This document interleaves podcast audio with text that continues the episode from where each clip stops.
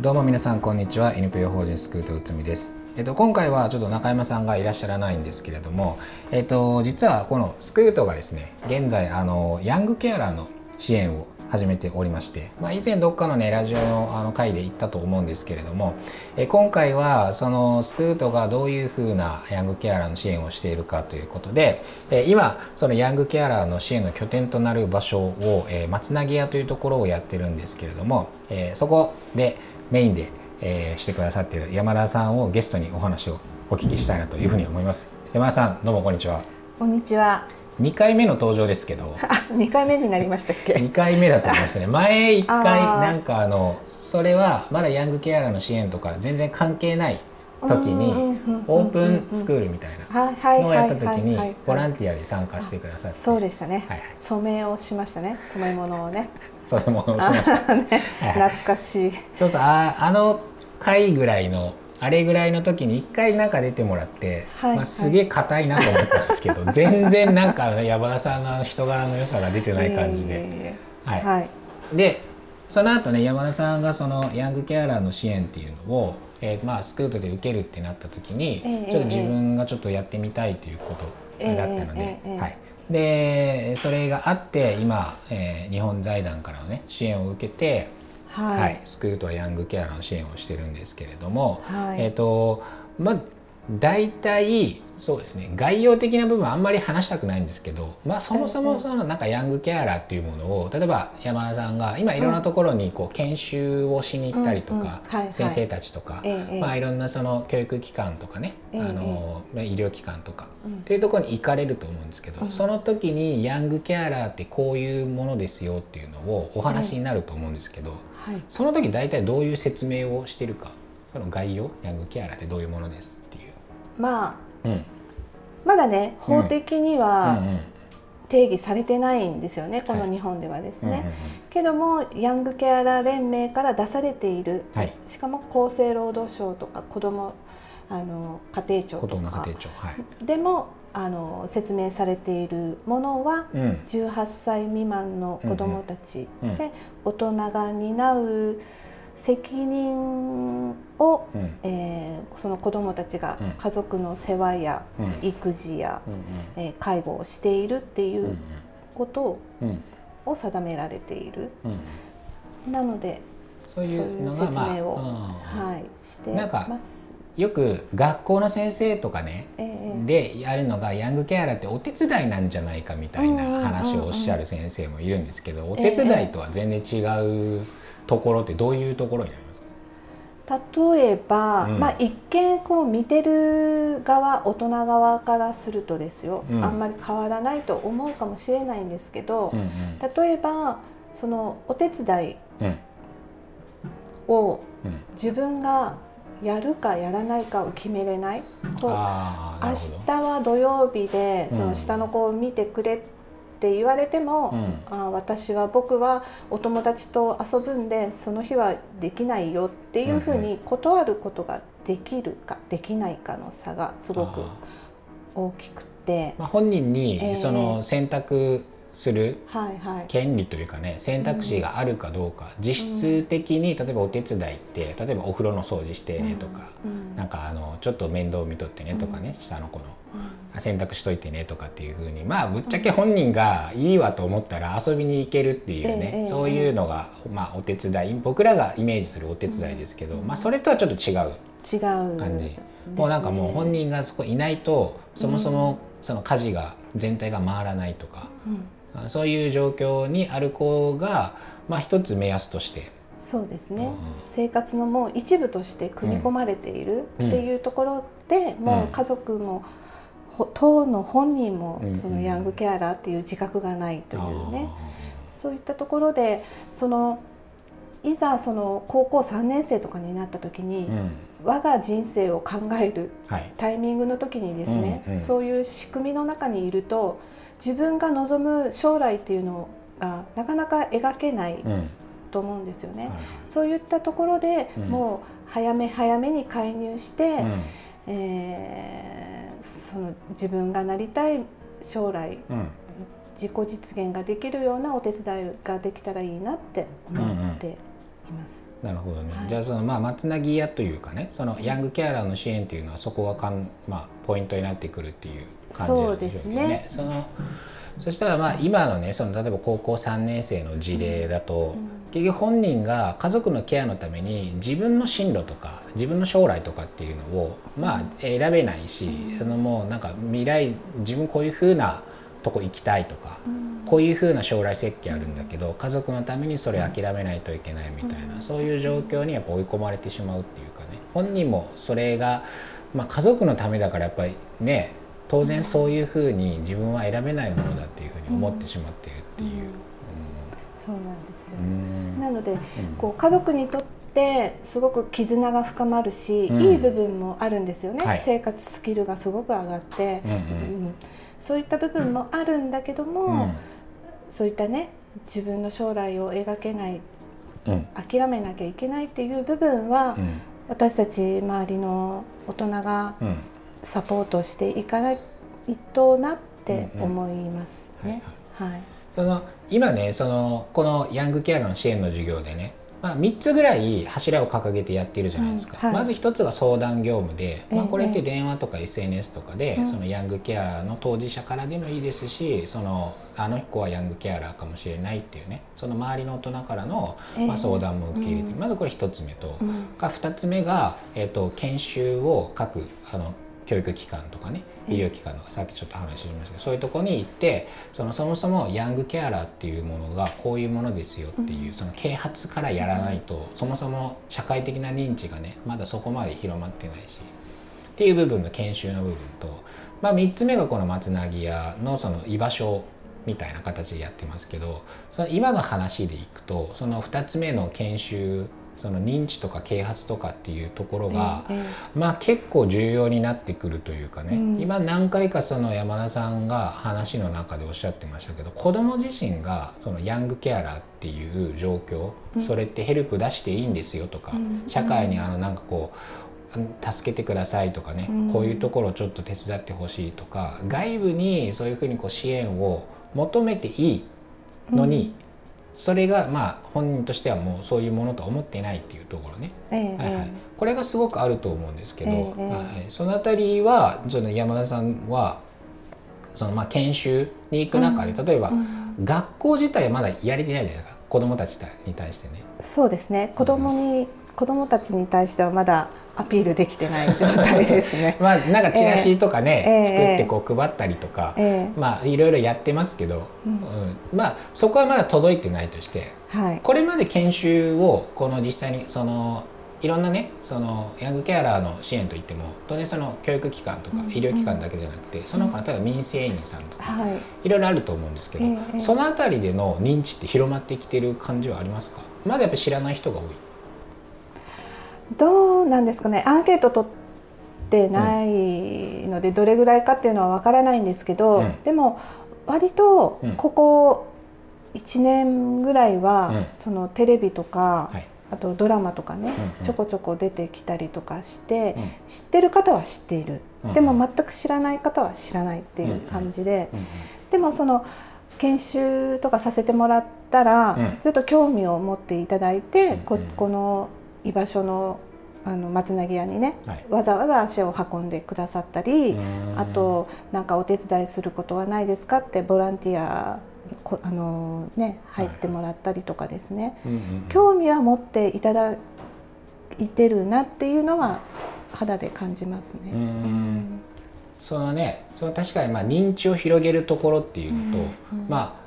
松なぎ屋っていうこの場所その子どもたちの居場所みたいな形でつなぎ屋っていうのをね、運営されてますけど、まあ、この場所をその地域の人にも知ってもらって、来てもらって、まあ、どういう場所かとか、まあ、もう一人、えー、と山田さんと,、えー、とスタッフの小泉さんがい。らっしゃいますけど、この2人を知ってもらわないといけないですけどその辺りをこう地域の人とかね、えー、と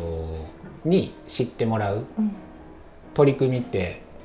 何をされてます？取り組みですか、うんここに来てもらうために。来てもらうために、土曜日は、うん、あのワークショップ、はいはい、えっと、3月から始めてますので3456回で今月5回目なんですけどそういったところであの地域の方に来ていただいて交流を持って知っていただくっていうところで、うん、あのやってることと、うん、あと先月は、うん、えーと、子ども食堂。ですね、はい、始めました。もうこじんまりですけど、うんうん、はい、やってまして。でこの始まりも、あの子どもと関わる中で必然的にあの始まったっていうところなんですけど何かっていうと、やっぱり土曜日とか給食がないので、うん、うん、ちょっとお昼ちょっと食べてない子がいるよっていうのが実際ありまして、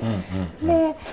お食事を提供するのもやっぱりアレルギーだったりとかその背景の家族が見えないので、うん、ひょっとしたら用意はされてないされてるのにその子が帰ってないだけかもしれないと思ったりとかした場合、ここが勝手に食事を出すのはなんかちょっとすごく考えまして。まあね、うん、なのでまあもう子ども食堂やっちゃえみたいな感じで、はい、なるほどね、始めましたね。そういうふうに、はい、ある意味でしっかりとこの日は提供してるからっていうふうにやる方がやりやすいということです、ね。うん。うん、やりやすい、えー、その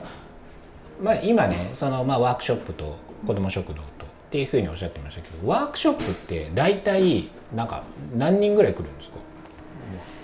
えー、月によってその運動会とかかぶったりする月もあったりするんですけど、はい、大体30人ぐらいは来る。はい。子供大人えー、これまでどういうワークショップしていきましたか？えー、糸掛けのあのー、あやつと。これねあの収録が前日台風でむちゃくちゃうるさかってね。だから山田さん今日も寝てなくて そう全然寝てなくて、頭が、ままあ、いつものように回らないんですけど、えっと いつものようにっていうのは いつもと同じようにってことですか？同じように。どういうこと？いつもとは違ってってこと？どっち？いつもと同じだね。まあその糸掛けアートみたいなですね釘釘をねなんか板に刺してこうやるやつですよね。そう、はい、あと何したっけ？染め物染め物したりとか。ましたよね。あとなんか土器とかにこう土器土器じゃない。ああ、ね、えっ、ー、と陶器でね、うん、アクセサリー作ったりとかしました。あ革細工しましたね。全部俺が言って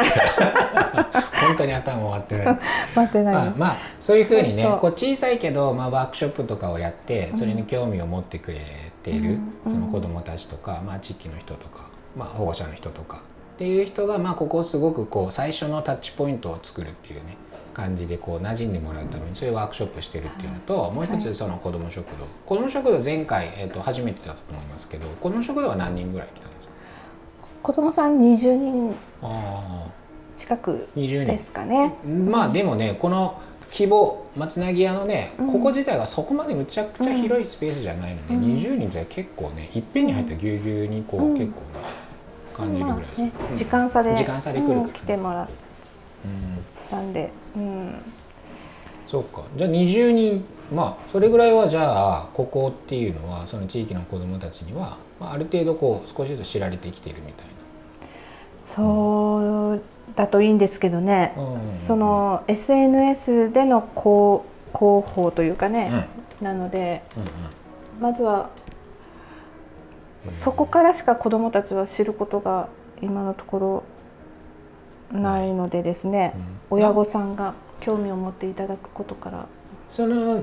今その土曜日のワークショップとかねそういういわゆるイベントみたいな形をやして、まあ、そこに来てもらってるじゃないですか、うん、そのイベント以外で子どもたちが利用するっていうこともありますよね。いやもちろん平日とか。平日とかね。その子たちはなんかどうやってここを見つけたんですか？その子はえっ、ー、と一人はお母様が、えーと、興味を持たれて、うん、で自分の息子を連れてきますよって言っていただいて、うん、でその息子さんがすごくあのお友達をねたくさん連れてきていただいて、お友達のお友達お友達のお友達って、タモリみたいな感じであの それ紹介制とかすればいいかもしれない。一人が来たら次はあなた誰が連れてこないとダメだわよ。いやでもねなんか分かるなと思って、うん、私もなんかあそこに新しい美容室ができたとしても 行きたいなと思ってても、なんか知り合いがね行ってあそこ結構良かったよって言われると、あ行ってみようかなっていうね。あ、うん、そういう心理があるのかもしれないですけど友達の友達だったり、うん、あと学校の先生からの紹介で、うん、ちょっとここに通うっていう子もいらっしゃいますし、うん、あとは行政の方からのご紹介とか、まあ、うん。ですね。そうか。年齢層的にはどんな感じですか？大体どれぐらいからどれぐらいまでとかその平日？イベントじゃなくて平日利用する子たち。えっ、ー、と小学校、まあ、小学生。高学年から,、はい、えー、高校生高校生。まあ大体そのねこっちがこう関わり持ちたいなっていう子たちですね、うん、その年齢層でいうとね。うん、うんなるほどね。じゃあそういう子たちがそのイベントにかかわらずちょくちょくここには来てるあそうですね、その中でそのさっき言ってたけどなんかご飯食べてないとか。あ、はい、あそういうのがちょっと話をする中で出てきた問題として、うん、そうですね、でまあ定期的にっていうかまああの通ってくる中で日常的にすごく、あの悩みを抱えることになった子が、はいはい、この間こうイライラしながらもうすごいあの松投げ屋の方に来てうわーって喋って。それいいですね、うん、それでうん。うん。こうね、はいはい 関われたってどこまで話していいのか。あまあそうね、うんうん、まあそれぐらいまでにと止めときましょうか。はい、はい、はい、なるほどね、うん、そもそもそなんていうのかな。この日本財団からのね話があった時にどうしてもその居場所っていうことに山田さんがこだわったのはやっぱりそのそのなんか相談をしようと思って来る。相談しようと思って電話かけてくるとかね、SNS でなんていうのはまあ、かなり少ないじゃないですか。うんうん、でどちらかというとそういうふうに普段からその相談あろうがなかろうが来ていいっていう形にして、うん、その中で関係が深まっていった時にいやこういうところで自分がなんかね困ってるとか、もし小学生とかだったらね、そういうこう相談みたいな悩みとかっていうよりはもうちょっと感情的なイライラとかになると思うんですけど、まあそういうところをちゃんとキャッチしていってあなんかそこになんか大人としてねできることがあればっていう、うん、まあ、伴走型支援とかって言いますけどね、うんうん、まあ、そういうふうな場所が必要だから居場所として松なぎ屋っていうところを、まあ、とにかく作ろうという発想になってたと思うんですけど、はい、まあ、まさにその思っていたのと同じようなことが今はやっぱりこう、ね、3月ぐらいから実際ここが稼働して実質的にね。ええそこからでまあ今4か月ぐらいですけどまあその中で出てきた、うんうん、出てきて感じですね。そうですねやっぱりもうね、相談するってなかなか子供からね難しいですよね。難しいですよ。うんうんうん、まあ、だからその一応ここほらヤングケアラーの支援っていうふうなところでやってますけど、うん、あんまり子どもたち自身にはヤングケアラーの支援をする場所だよっていうのは言ってなくて、うん、でなんてかっていうとその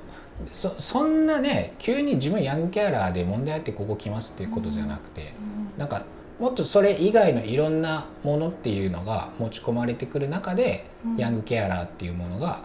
発見できればいいなっていう。そう、ね,、いう感じですよね。だから、例えばそのね、毎月そのミーティングであの相談がどれぐらいありましたかとか話してますけど、うんうん、そのヤングケアラーの相談以外に例えば不登校の問題のあったりとかね、うん、それこそ自走関係とかのものがあったりとかっていういろいろこう総合的にね、持ち込まれてきますけど、うん、そうですね、多分あの中間地点というか、うん、なんかこう今までだったら居場所が、なかなか見つからない子でも、うん、なんかこう利用できるっていうところで、はい、うん、よかったなと思いますね。うん、そうね。なんかこうほら例えばね病院とかそので典型的だと思うんですけど病院って伴走型の支援じゃなくて何か問題があってそれを解決していくところじゃないですか。あのでだからそうじゃないその関わり方をその社会の中で子どもたちにする場所が、まあ、圧倒的に足りてなくて、うん、っていうのを多分山田さんがなんとなく感じてたと思うんですよね。うん、そうですね、だからこうなかなかむ、昔とやっぱり社会情勢かかなり変わってきているところもあるし、はい声かけても、うん、もしかしたら不審者ね 不審者に通報されたりしますもんねですよね。ね。こっちはなんかね、ね、その子のことを思って「お前ちょっともうちょっと中自転車を出 出過ぎたぞ」とか言ったらね声かけ案件として、ね、そうなんですよ。そう。おかしいですけどね、ね、地域の中としてはね。それは、うん、なんとなくしに住んでる大人もおおかしいなと感じてはいるけどいると思うんですよね。でも子どもたちに何かしてあげたいっていう気持ちはやっぱりみんな持ってらしてて、だからここでなんかこうやれることはないかって 思うっていう声が多いのはそその架け橋というかね、つなぎにできたらいいなって思うし。え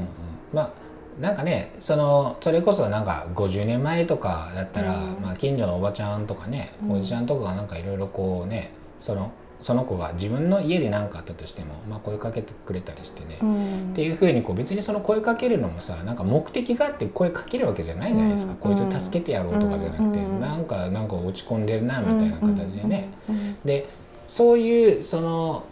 そこの関係っていうものが地域の中からは結構失われてきてて。で本当は子どもたちの成長とかなんか家に何か問題とかねなんかトラブルがあった時に、うん、そそういうこう普段からこういう目的がありますっていうのとは無関係のいろんなつながりがあったから救われてた部分っていうのはあるんだけど、それが今なくなってきてて、じゃあそれもう一回どういうふうにこう作り直すかみたいな、まあね再同じものを作るのは難しいので、じゃあどういうふうにこうそれを同じような役割をする、その働きっていうのを地域の中でどう作っていくのかみたいなところがこれ松なぎ屋みたいな居場所というかね、そういうところでこう必要になってきてるんじゃないかなっていうふうに。そうですね、その役割が果たしていければいいなって思いますね。そのそしたらちょっと最後になりますけど、えもうそろそろ、ね、そヤングケアラーのもともとほらヤングケアの支援の事業ですから、もちろんね、ヤングケアラーに関しての相談とかっていうのはこれまでに何件かはやっぱり入ってきてる、はいはい。えー、それは本人からですか？ゼロですね。本人からはゼロ。ですね、うん、じゃなくて？でも最近ちょっとじゅ一件ありましたね、えー、その話の流れから。ああその普段ここで？か、なんか話してるところで、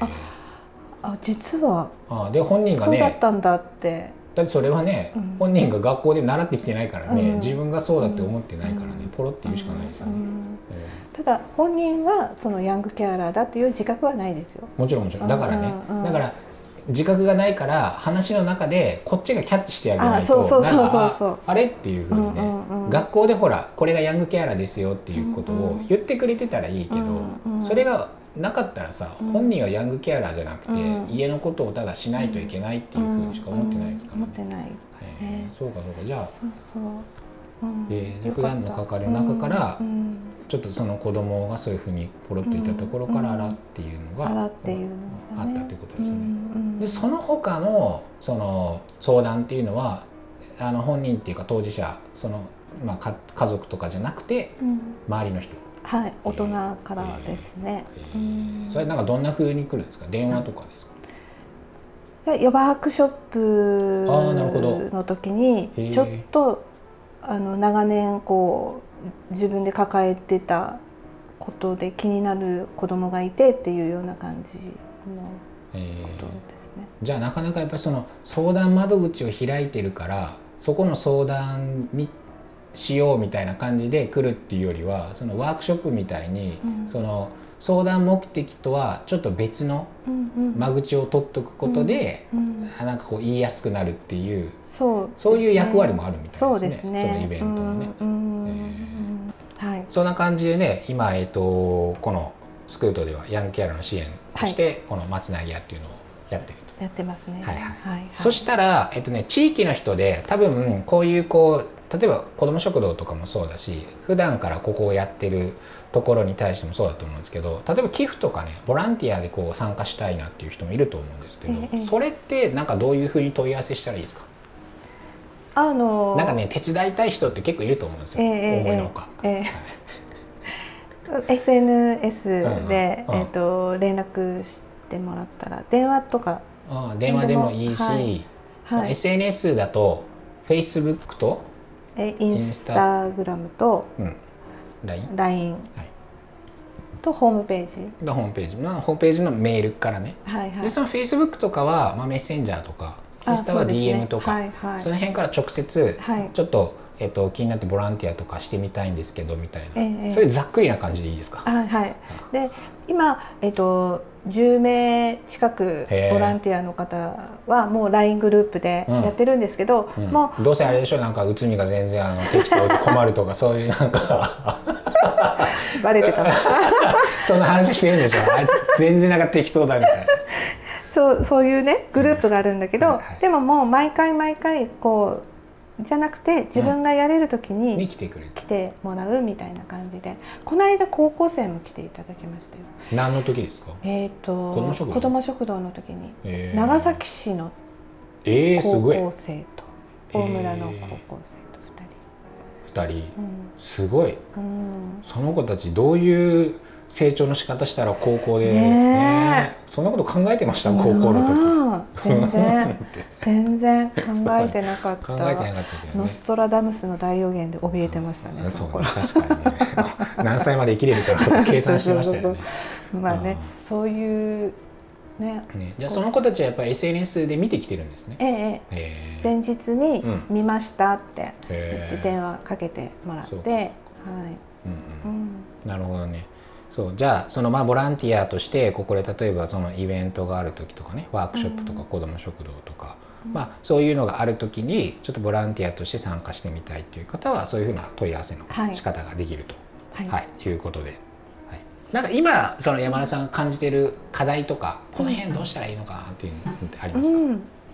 えーと、課題としては、うん、その松なぎ屋にまで来るあの交通手段がね、ね、えーと、やっぱり平平日とかに学校、うん、学校というか、うん、ここに通うためには、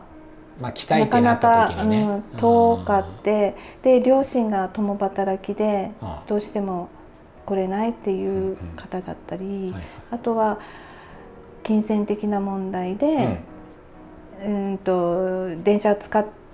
て来れるのがやっぱ週に1回ぐらいしか難しいとかやっぱりこうそのここまで来る手段ね。例えばそのこの地域的にね例えばまあ中学校区ぐらいの範囲だったら歩いて行けるけど、うん、それを超えるとなかなかね、うん、そのお金を払って公公共交通機関をね利用してこないといけないっていうふうになると。まあ、それ自体でね結構ハードルが上がっちゃうので、うん、まあ今ねまつなぎやこのねそのそういうふうに子どもたちの居場所でまあ火曜日から土曜日までやってて、まあ、いつ来てもいいよ誰来てもいいよっていう形でやってるところがなかなかないので、うん、まあねここの大村市の中にこの本当にこう12箇所みたいな感じでそういう場所がしかないと、遠くから来るしかないじゃないですか。そうなんですだから本来はまあこういう場所がねそのそれこそ中学校区に1個とかね、うん、あるとやりやすいのかもしれないけどね、うん、せめてあの松なぎはね竹松本町っていうところにありますのでどっちかっていうとこう北部地域って言っていうんですかね、うん、そっち寄りなので、まあ、南部地域にも1個とか、ね、南で真ん中に1個とかね、そういうふうにあると少しねちょっと来やすくなるのかなっていうところもあるかもしれないですけど。そうですね。そう。利用しやすいっていう部分が課題がしやすくなるというのが課題のと、あとは、えーと、そのヤングケアラーで言うと、うん。えー、下の子を、うん、あのー、面倒を見るはいはい。弟とか妹とかね。うん、ね。でそのお兄ちゃんお姉ちゃんがヤングケアラーだっっていうふうに捉えられてるんですよね今定義としては。なるほど。わかります、うん、わかります、うんうん、けどそのお兄ちゃんお姉ちゃんがいない場合、実際下の子だけが家の中にいるっていう状態だと、今のところその定義の中には入ってないんですよ。あななんかそれはやっていく中であの、うん、ちょっと気づいているっていう問題ですよね。そうですね。そうですね。結局そのケアをまだ必要とされる周りからケアされないといけない年代の子どもたちっていうのが、うん、その家の中にそのケアしてくれる人がいない時に自分で自分をケアするしかないみたいな状況が生まれてるっていう話ですよね。そうですね。そう。そうそういう存在が実際いるっていうこと、じゃあそれはヤングケアラーじゃないから対象外だよって、それってどうなんだろうかなと思ったりですよ、しますね。そういう、はい、なるほどね、はい、その辺はねちょっとまださすがにねここだけとか、うん、スクートだけでなかなかね解決できるものでもなくて、うん、なんか手当てできるものでもなくて、うん、社会全体でどうするかっていう部分だと思いますけど、まあ、見えてないまだこう社会の中でしっかりと言葉さえ与えられていないようなものもしかしたらそのヤングケアラーっていう定義がそれはねもうちょっと広く間口を取らないと、そこの子たちはね救えないというかなかなかこう可視化されない存在なのかもしれないですけど、まあ、それも実際こうやっていきながら、えっと、ちょっと気づいてきた問題っていう形ではあるんですか、ね、はい、はい、なるほどわかりました、はい、ちょっと今日30分ぐらいになりましたけれども、はい、はい、よかった。あんま硬くなくて。硬いからね。なんかこうなんか。あの自分で言うのもなんですが、うん、真面目なんですよ。はいはい、はい、ここはカットしますけど、はい、すみません。はい、はい、ということで今回はえっ、ー、とスクートがあのやっているヤングケアラー支援の拠点である松凪屋の山田さんにお話を聞きました。山田さんどうもありがとうございました。ありがとうございました。これ最後のご挨拶ご存知ですか？はい、はい、じゃあもちろんです。ね、はい、はい、それで一緒に声を合わせてください。はい。それでは皆さんごきげんよう。スクートラジオは不登校関連情報を中心に子どもたちにとって本当に必要な教育とは何か大人地域社会は子どもたちに何をしてあげられるのかを考えるためさまざまなトピックを取り上げてお伝えしていくプログラムです。